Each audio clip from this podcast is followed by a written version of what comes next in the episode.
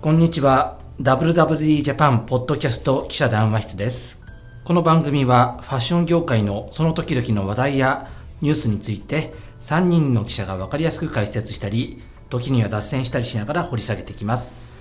今日の進行の林ですよろしくお願いします横山です。急ぎみです。今回もこの3人でお届けしますよろしくお願いしまよす。ろしくお願いしますすさて、テーマ。アフターコロナ言い切りますね。もうアフターだと。今がアフターとちょっと言い切れるかどうか、えーこの配信いつだっけ5月の30日なのかなはい。で今録音してるのが、え19 19, でございます日なんですけれどもちょっとどうなってるか分かりませんがまあねこの間のゴールデンウィークも久しぶりに何の制限もないええ移動制限のないゴールデンウィークだったりして、はい皆さん旅行に行ったりだとか参りました。イベントもあったりだとかイベントも再開されたりだとかスポーツ観戦も今人数制限ってないのかな、うん。あんま聞かなくなりましたね。うん。コンサートとかライブもやってあ、もうね、大丈夫。それはね、大なくなってるんですよ。大丈夫、で我々の WWD ジャパンの編集部も海外出張にポツポツ皆さん出かけるようになってき行てってますよね。すでに今三人目が行っている。 3人目がアメリカに行ったり、えーイタリアに行った行り、ったり。そうえーまたまたニューヨークに行ったりニューヨークに行ったり、えモロッコもあんだっけあれ村上編集長、あれイタリアですね。イタリアですね。うんはい。とがあって、まあ、2年以上コロナ禍っていうのがコロナ渦じゃなくてあのえ漢字ようやく皆さん覚えたと思うんだけども。災いの方ですね。災いの方の、ええこの長引いたコロナ禍が当たり前になっちゃったようなこの2年間だったんだけど少しずつ変わっていくのかなと、まあ、アフターとは言い切れないかもしれないけどもウィズっていうのもまたちょっとにや違うかなというふうに個人的には思っいてや、アいてフターで、なんかようやくうん収束見えてきたっていう感はありますよね。そうだよね、ううんん動けるようになってきたとそうなってくると我々のファッション業界ファッションマーケットっていうのも変わってくるのかしらと。うんうん。このコロナ禍の2年間を経てどんな変化が磯君さんあるかしらええまあなんか分かりやすいところだと、まあ、なんか最近こう原宿とかいろいろこう街歩いてる人をぼーっと見ているとカラーパンツの人増えましたよね確かにねうんオレンジだとか黄色だとかピンクとかピンクとピンかク多い気がするカラフルでね。そうそうそうそうそうそうあああーそれ時代の気分なのかなそう解放されたっていううんさまあ、正直そなるほの、どねブランいろんなブランド側が今年はカラーパンツですってやってるからみんなそれで買ってるっていうだけっていう説ももちろんあると思うんですけどそれはそうだけどブランド側がそういうのを打ち出すっていうのは今の気分なわけでそうしそょうそうそうそうそうそうやっぱトレン、まあ、トレンドがカラーパンツっていうのはよくそれこそ向こうさんも言うけどトレンドって人の気分だから、うんうんまあ、そういうものなんだろうなと思って、うんすでごもいそれはそんな象徴気がする的な、うん、うんなんかちょっと明るい色がやっぱ多いよね多いよね、うんうん確かに明るい色の方がなんかやっぱ黒とかよりはねえ明るい方がそれは楽しいよ外出かける時さ、夏だしね、うんうんなるほどねそっかユニクロが丸に選んだのもそういうなんかカラーそうそうそうでハッピーなうんうんコロナコロナ後って歌ってるかとか知らないけれど もなんとなくそういう時代の気分っていうのは反映してんのかな、うん横山さん何かありますか消費ねなんか、まあ、やっぱりなんていうんですかインバウンドああ、うんもうかつてはピーク時はねその銀座とかうんその百貨まあそこら辺のその百貨店の売り上げの何割、さいうん3割4割まあ多いところで34割で34ね割を占めていた、まあ関西のね心斎橋の方だと5割とかでしたっけとこもああるかもしれないありましうたんっていうのがまあまた戻ってくるのかと、まあ、戻ってくると盛り上がりますよねやっぱり、円安だからね買い物天国になってるよねねさらにね楽しいでしょうね今来たらね、うんうん、私が海外の人だったらそうですよ逆に日本人が海外行くのちょっとそこなんですよね海外行けるようになってもさちょっとさええなかなかまあ、ちょねえうん、まあでもコロナ前っていくらぐらいだったっけ100 110円ぐらい、 110円以下ですよまあ、う130んこれかなり響くよね、ええだいぶあとあれですよねガソリン代とかも高いサーチャージそう燃油サーチあャーージうんいやもうなかなかね何海外行けることになったはいいけれども高えっていう感じ高えよ なんかね、うんまあええまだね多分その今年いっぱいなのかわかんないですけど、そのかつてはやっぱりそのいっぱい飛んでたからあの航空機のその運賃が安かったじゃないですか、うんで多分今まだそんなに飛んでないからその分なんか運賃も高そうだなという気はんしますけどね、まあ、それでも出かける人っていうのはもちろんいるとは思うんですけど、 うん実際結構ハワイ行ってる人見かけません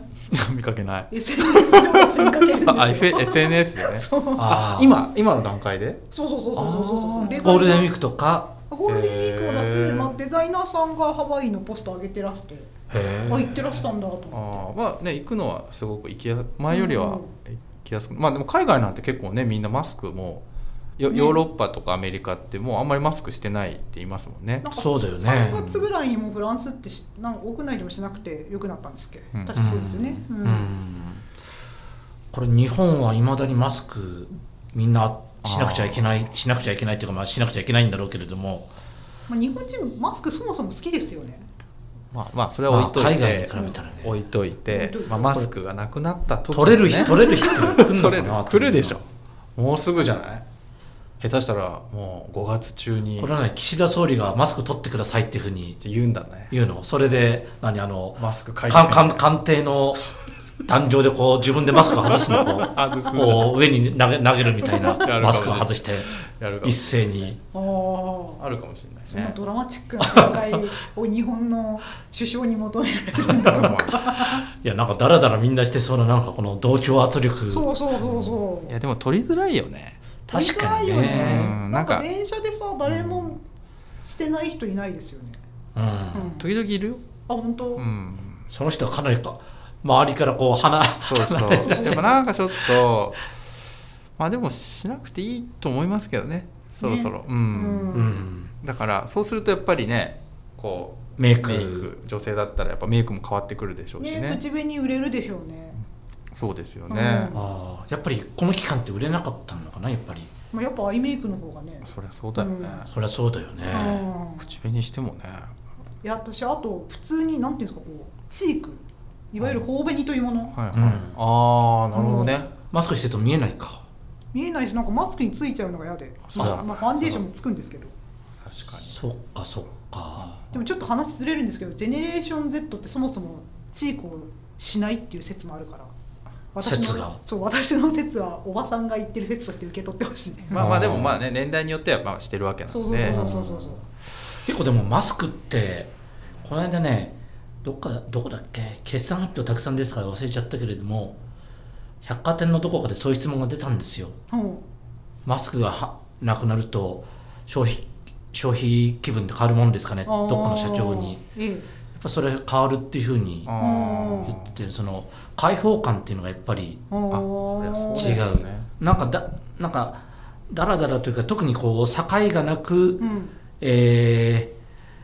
緩和されていくよりも、うんうん一つの何区切りみたいなのをあーこなるほうど打ち込むとあー気持ちがね気持ちがあー確かにすごく開放的になるんあでー財布も紐も緩むんじゃないでしょうかみたいな、まあそれはあるよねなるほどねうんだからちょっと岸田総理にはちょっとセレモニーに行ってほしいよねああそれはでもさすがですねうん、ああ百貨店のね6月何日はもうマスク開放でみたいなこの、ああまあでもそういうのはいいかもしれないですね、うあんうん、すごく盛り上がるんじゃないかなあなんかコロナが収束したっていうすごくねねエポッ印ク象ですよエポックメイキングな感じになりますもんね、それは確かにそうだうん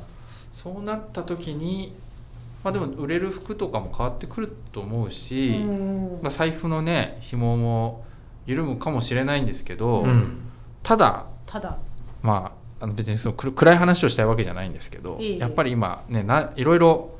上がってるじゃないですかうんはコストがい物価高だよね物価がね、人件費もえーでもアパレルもね、うん例外なく多分あの価格は上がっていくので、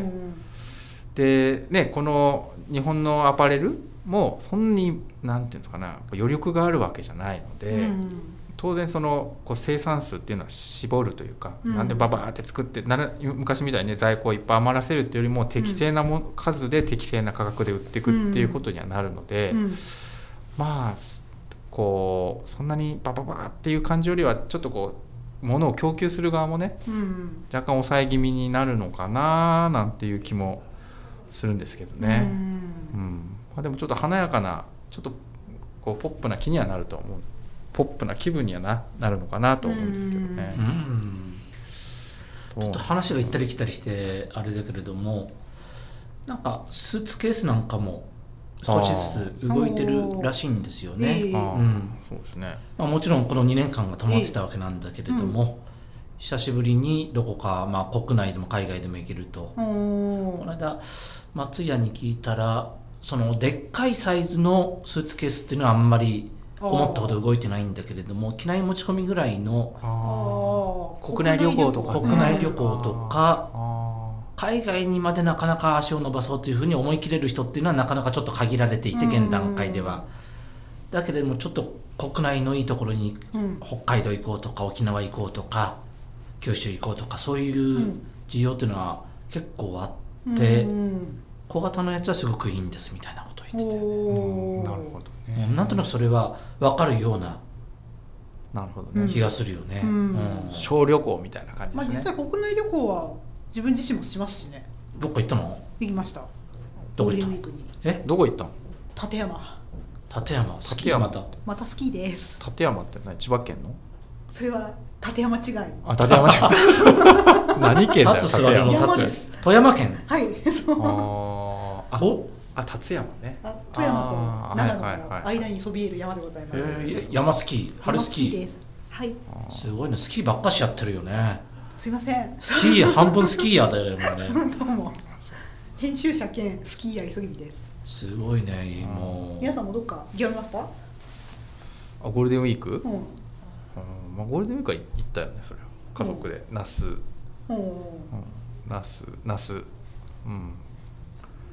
キャンプでもしたんですかあいや普通にあのなななんつった家族でね、うんあの動それ物動物園行ったり 人なでるもほかどねうん人で多かった多かったでもね、やっぱりピーク時のまだあの、まあ、6割7割ぐらいなのかな、うんあなんかうんやっぱりこう聞いてると外そのインバウンドがやっぱないんですそようね。そうそうそうそううん外国人旅行客の方が少ないから、その分やっぱりねちょっと少ないんですよね、だうんからこういまいちこうなんか盛り上がりがうんまあでもうん、なんかこう軽いなんかその前ちょっと前に軽井沢行ったりしたんですけど、うんやっぱりすっごいみんな買うんですよね旅行者の方ってその何を買うのあのね軽井沢とかだと日本酒ああそういうもの地元のスーパーであのなんだ日本酒のあの有名な銘柄獺祭大人買いするらしいんですよねだからもう脱菜とか蒸発しちゃうらしいのでもダッサいって別に軽井沢のお酒じゃないよねそうだけ どあのなんかう日本酒を買う おーダッサいみたいなおでも確かに軽井沢ってちょっとこうお酒なんかうんなんか外国の人からしたらうんなんかお酒ダッサいみたい ないやーなんあそれでインバウンドだ ってことそれでインバウンドインバウンドへーインバウンドね、うんうんそやっぱインバウンドがないとなかなかこうちょっとそこ上げ感がないよねやっぱり長期的な目で見るとやっぱりインバウンドってこれから復活してくるだろうし、えまあ、今中国がちょっとねゼロコロナで大変なことになってえうんいま、未だにロックダウンしてんだっけまだなん今かちょっ最近とずつスーパー開き始めてみたいな話ありますけどうんでねもなんか北京の方もねちょっとねななりそうなんてなったりまあ、でも数年単位で考えるとやっぱりそれはね徐々には出てくると思うのでこれも昨日か記者会見出たんですけど、ええテイクアンドギブニーズってわかるあ結婚式場あー結婚式場の婚礼大手みたいな、はうんあそこホテル事業やってるじゃないですかあトランクホテル、ね、トランクホテルうんはいはいああーはいで、えーこれからホテル事業力入れますっていうのをあー高らかにあ歌ーったんだなけるれどほどなるほどお今あの渋谷のトランクホテルフはいはい、ァッションのブランドのイベントなんかでも時々使ってたあそこと神楽坂の料亭を改装したようなーあそういうのがあるんですねところと2つしかないんだけれども、うん基本的にはブライダルの会社なんで、うん30年までにホテルいくつ作ると宣言したでしょうか横山さんえ二つい現状2つあいやプラス二つ30年まで三十年までにあと8年後わかんなえい30年時点で15件ぐらいいいとこついてます 誰も俺の記事を読んでないことがいるいいき ついよ今今 あ27件にするあもうもう半分ホテルにするとうちは婚礼だけじゃなくてあ事業あの売り上げのね事業うんおーあーそういうことねうん婚なるほ礼、どね婚礼施設をあホテルに変えるじゃっていう意味じゃないですよねじゃなくてうんなるほどね両方とも拡大するんだけれどあもー2件から何件27 27件そこ20 26だったかもしれない25近くのホテルを開業するってことで、えーこれもニュースになってるけれども渋谷の富がやってんだっけ奥渋というかはいあそこに来年トランクホテルの屋号の 2, 番目の、えートランクホテル代々木パークだったかな、おーえよー代々木公園の脇にはいはい屋上にこうプールがあってえーいいですねブティックホテルみたいな、えーいいですねなんかそうそう俺林さんの記事でちょっと気になったんですけど、うん、ブティックホテルってラブホテルじゃないのそれがね難しいね難しい定義なんだよねえおしゃれなイケてるホテルのことを言うんじゃないおしゃれな個性的なサービスとか内装とかそういう規模あはいとかじゃなくて確かにね昔この話を していいのかどこまで放送でしていいのか分かんないけどブティックホテルとかファッションホテルって言ってましたよねうん大体ファッションでつくといかがわしいものに なってまあちょっとこの先俺あえて言わないけれども、うんそういう時代があったよねだからちょっとそういう古いカルチャーを知ってる人たちにとってはちょっと抵抗のある言い方かもしれないけどあでもブティックホテルってあれラブホテルのことじゃないんだ現状は、うん、あ昔の人はそういうことを思い出すかもしれない昔の人だねー いや昔じゃないでしょうんファッションホテルブティックホテルって確かそういう言い方があったんだけど、何それ まあ、定価のディズニーズはおしゃそうれだイケてるおしゃれホテそルうってそイうメージであすよねそうごめんなさいそうだ俺も思い出したうんうんブティックホテルって、ええ俺なんかそうだそうそう間違ってるわな何を思い出したの俺が間違ってたじゃあ俺なんかほ 2, 2年前ぐらいに確かに他の人の記事を、うんあのチェックあのちょっと確認してもらえますかって言って、見た時にブティックホテルって書いてあったのうんえこれラブホテルのことじゃないのみたいななんかすごい高級ホテルの話の中のいきいきなりブティックホテルが出てきて、ざわついたのねえっと思って、ちょっと本人に聞けなかったんで、うん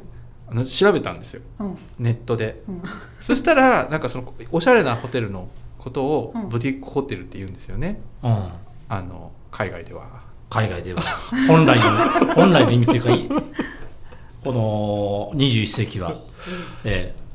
間違えちゃっ たすいませんえだから割とそういうなんだろういわゆるラグジュアリーホテル、まあ、値段はラグジュアリーなんだけども、うんうんうんああいうその、なるほどねまた復活するハイアットとあかマリオットとかリッツ・カールトンとかそういうやつだけじゃなくてもう少し小規模な海外でいうと S ホテルだとか、うんなんだっけ、えーニューヨークとかポートランドにうんあるようなああいうホテルが日本に二十何軒作っていくというようなうん話で、あとこれも27年だったかな渋谷の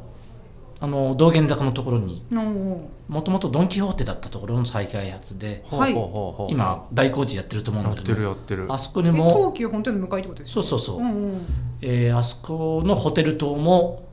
トランクホテあール道玄坂っていうのにおーだいぶ先だけど27年開業みたいななるほどねで大抵今のなんかその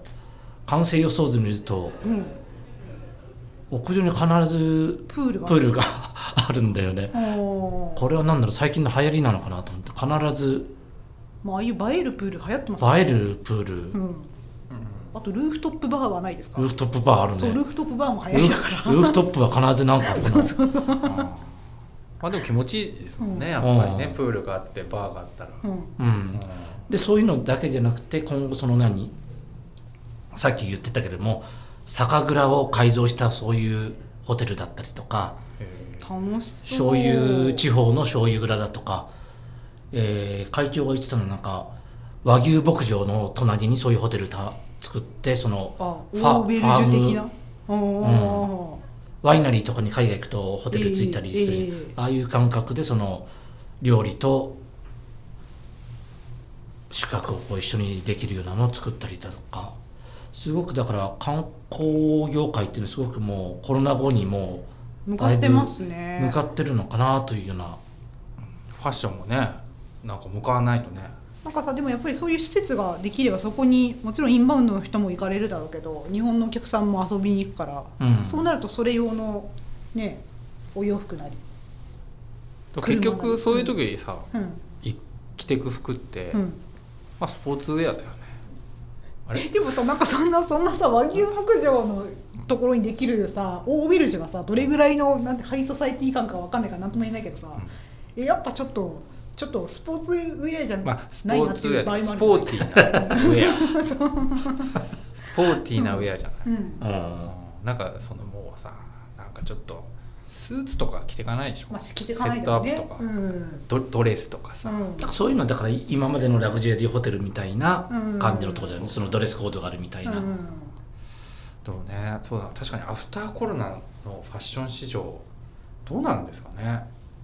何が変わって何があんまり変わんないのかっていうか今お日、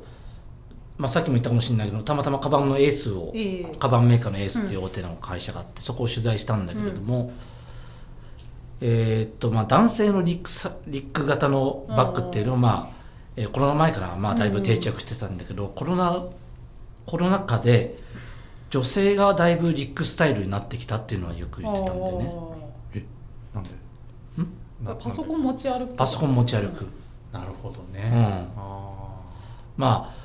えーだからワークスタワワーキングスタイルが男性と女性あんまり差がなくなってきたというかいわゆるそのハンドバッグだとかトートバッグみたいなのよりもガツッと入ってああ使い勝手がいいと楽ちんみたいな楽ちんでうんそれで、まあ、これも男性も一緒なんだけれども両手が空くうんうんスマホがいじれる、おーあうん、でそう言われてみて今日のそのエースの展示会やってたの展示会場見たら結構その来てるお客さんの女性が やっぱり背負ってるんですーよ、あリュックなんだうん、へでメモ取ってたりなんかするわけでああ確かにえこれはそのまま残るだろうこれはまあハンドバッグというか典型的なハンドバッグとかトートバッグとかに戻らないかもしれないなとおー男性と一緒で、うん、なんか戻らないっていう点でいけば、うんまあ、そのリュックもそうだし、うまん、あ、さっきのその横山さんの話でそのスポーツウェアでしょみたいな話なんだけどもなんか確かにこの期間にさ外で遊ぶ人増えたじゃないですか。うん、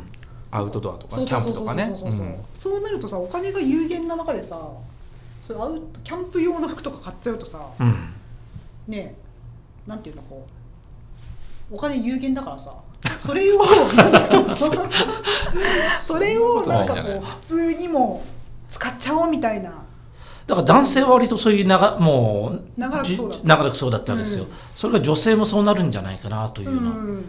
ゆるその都心で働くようなホワイトカラーの女性もそういう格好をどんどんしてくんじゃないのかなというふうに思ったりもするよね。でもさ一方でそればっかりじゃやっぱりないのがファッションだなともうん思うんですよなんで思うのかっていうとなんかすごく最近ハイヒールの人増えましたよねあそうそうそう駅とかへでえ見てみて増えた増えたよ増えねた本当に分かってるのかなえなんか、うんあの厚底が増えたなと思ってて厚底も増えええた若い子は厚そ底の後にそのなんか厚底プラットフォームねそうそうの後にこうなんか厚底プなんかハイヒールみたいな流れが僕にも確か見えてうん見えたはい俺にも見えた俺にも見えたそれ普通のパンプスみたいな人も結構いますよ、ミュールとかヒールのミュールとか、反動ってあるのかなやっぱりそう、まあ、コロナになる前からもうずーっとスニーカーだったじゃないですか、うんでまあそれが楽だなっていう人ももちろんちょっとしか出かけないのにハイヒール買わないもんねそうそうそうそうそうそうそう、うんコスパ悪いもんねって思っちゃう、ううんんでも出かけるようになるんだったらそうそうそうそう次買うのはスニーカーじゃなくてハイヒールっていう気持ちはわかる。わかるわわかかるりますあかーさすわかがる横山さんわかられるささすすが がファいやわかるッさすがファッション業界人だよねお分かりになる、うんああそうでしょう、うんなるほどねそうそれはあるよねだから決してなんかコロナ中に定着したことがもう変わらないでしょっていうのもあるけど、うんなんだろうその反動で戻ってくるもの戻るっていうかもっと新しい一方方向だけじゃないわけそうだそうよそうそうねそううそう,、ん揺り戻しがあったりとかそううんより新しい何かを求めたりとか、でもね俺ね一つだけちょっとあのいい言いたいから言うんだけど、うんうんあの日本の企業は少なくとも、うんあのこうデコラティブな服っていうのは増えないと思う少なくくとも1年は。過去値増えるからそうそうそうそう、うんあのげコスト上がってるんでなるべく減らしたいと思うんですよ、っうんうんていう意味で、うんなんかこうちょっとねシンプルだけどちょっとこうポップああのは華やかさとかはじゃあどうやって出すかみたいなところに知恵を絞った服になると思うなとなると色や柄ってなるんですかね色や柄だねあー柄だ柄柄だ柄物来る柄物来るかなこんなファッションの専門誌がこんな適当な話してていいんですかごめんごもめっんとあそう ちょっとプロパもっと深い話じゃなあいののかねな、そうそうでも、 あのテキスタイル一応僕も担当してて薄くなんですけど、うんうん何今ねツイードがねまた復復活してるんですよツイードツイード冬に向けて、見るよね冬サうマーんでもサマーツイードも、うんああそういうのも含めて今までね割合こうすごいシンプルな、うんあのベーシックなさうんあのタフタとか、うんそういうのだったんだけど今ねツイードがまた来てんだよね、ちょっとうんずつだからツイードは増えるなと思うう、んうん、なんかね面白いことを先日マチャットっていうマ神チャッ戸トの D2C のブランドあのデザイン神神戸発神戸ブランドの流れをそうそうそうそう受け継ぐとっても好調なは D2C いブランドはがいのデディレクターさんが言ってたのがなんかやっぱこうデニムとかを履き始めるとハイヒール履きたくなるしへあともうツイートジャケットもそのデニムとの合わせで提案してるブランド多いんですよーはあはあはあはあで、まあ、今年この春夏デニム多いよねそうそうそうなそんうか増えてるらしいねそうそうだからなんかそういうふうに一つのアイテムが定着することでなんか足元のスタイリングも変わるし合わせのトップスアウターも変わるしって変わってくんだなと思ってうんまあでもさその流れとしてはさ、うんデニムって割合すごいなんかベーシックなカジュアルウェアじゃないうんだから逆にあえてちょっとヒールでそうそうそうそうなんかこうちょっとね華やかさを演出するというか、んんでも今までだったらでもススニーカー履いてたけどやっぱちょっとやぼったいもんね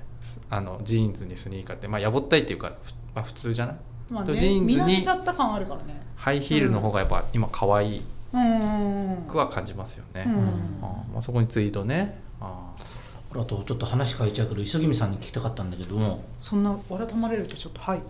いこのコロナ禍でずっとその、えー何海外旅行に行けなく行けない富裕層がうんラグジュアリーを買って、すごく百貨店とかでラグジュアリーだとか宝飾だとか時計とかはがい売れましたみたいなうん話をビジネスレポートとかでええよく書いてたと思うんだけど、はいこれっていうのは海外に行けるようになると、うんこの特需特需と言っていいのかうんわかんないけども、そなれっくてないうっちゃうののはかしらってなくなっちゃうのかしらどういうふうになんだろまあ、でもインバウンドがその代わり入ってくるからまたそれでいいっていう面もあるし、う、うんなんかそのよく百貨店の方がおっしゃるのはその海外に遊びに行ってそのなんていうのパリの旗艦店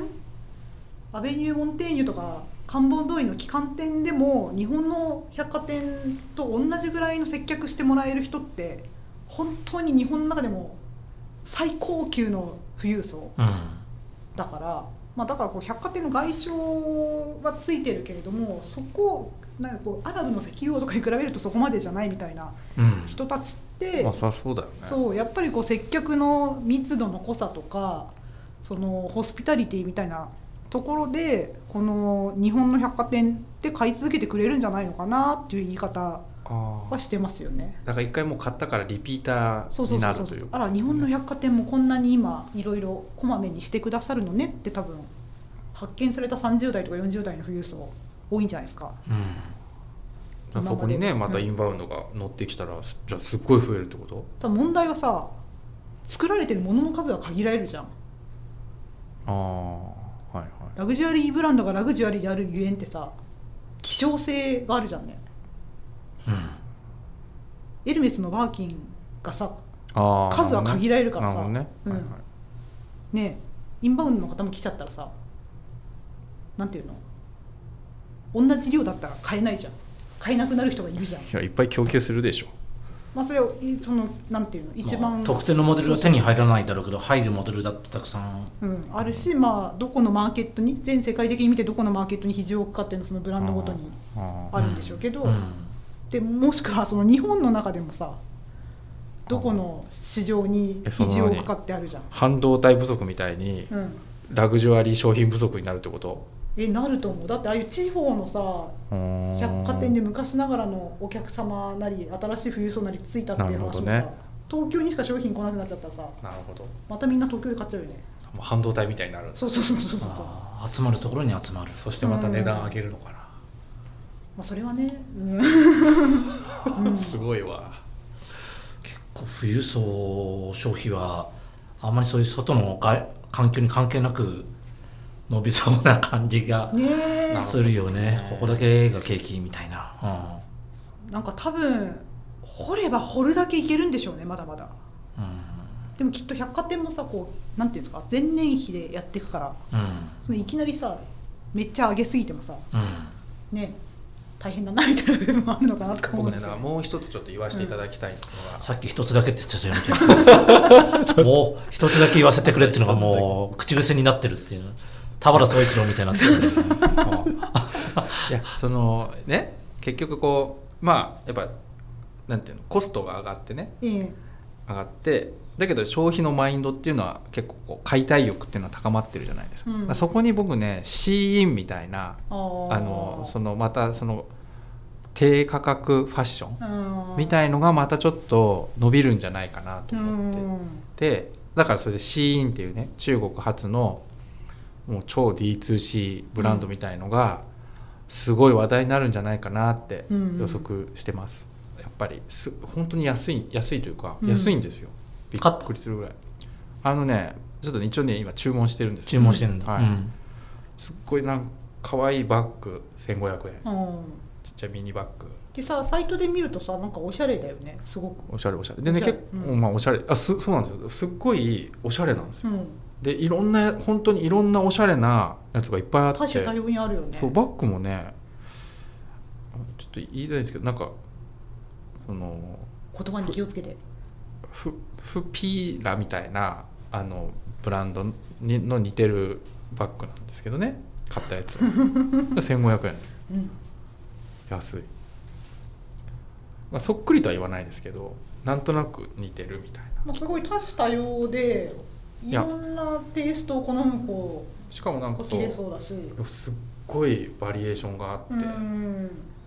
まあ、あれは売れるだろうなっていう感じはしますね、うん今もうアメリカで大爆発してて、うちょんっと新まあ売上高1兆円うん企業価値、まあ、上場してないんであのあくまで株あの売れた株あのと機関投資家に売れたう株の額と株価をあうのん株数をやった企業価値でも10兆円ですからね、あ10兆円ユニクロより多いんじゃない時価総額ーうん、売上高1兆円説あるもんね、そう1兆円、うん企業価値10兆円っていう、まあ謎が多いよねでもねそう、うんでもまあやっぱ今アメリカの攻略に成功した今次ってやっぱ日本うん、当然狙ってくる時に今日本がそういうなんていうか低価格ファッションにちょうどで消費も盛り上がってうんうんみたいなチャンスは絶対逃さないと思うんで、うんうんこの秋冬っていうのは相当話題になる話題作りも向こうも仕掛けてくるでしょうし、うんうん相当露出増えるんじゃないかなと思っておりますね。詳しくは近日中の横山記者のレポートを読んでくださいみたいなこの放送が配信された時にはもう記事になってるのかしらまだですね、まだかはい、うんちょっとねじっくりちょっと取材しようと思ってるんで。はい交互期待そう交互期待という横山の予告が入ったところで、はいえー区切りもいいのか悪いのか分かりませんけれどもそろそろお開きしたいと思いますはーいはい、えー以上アフターコロナについてでしたはいどうもありがとうございましたありがとうございますありがとうございました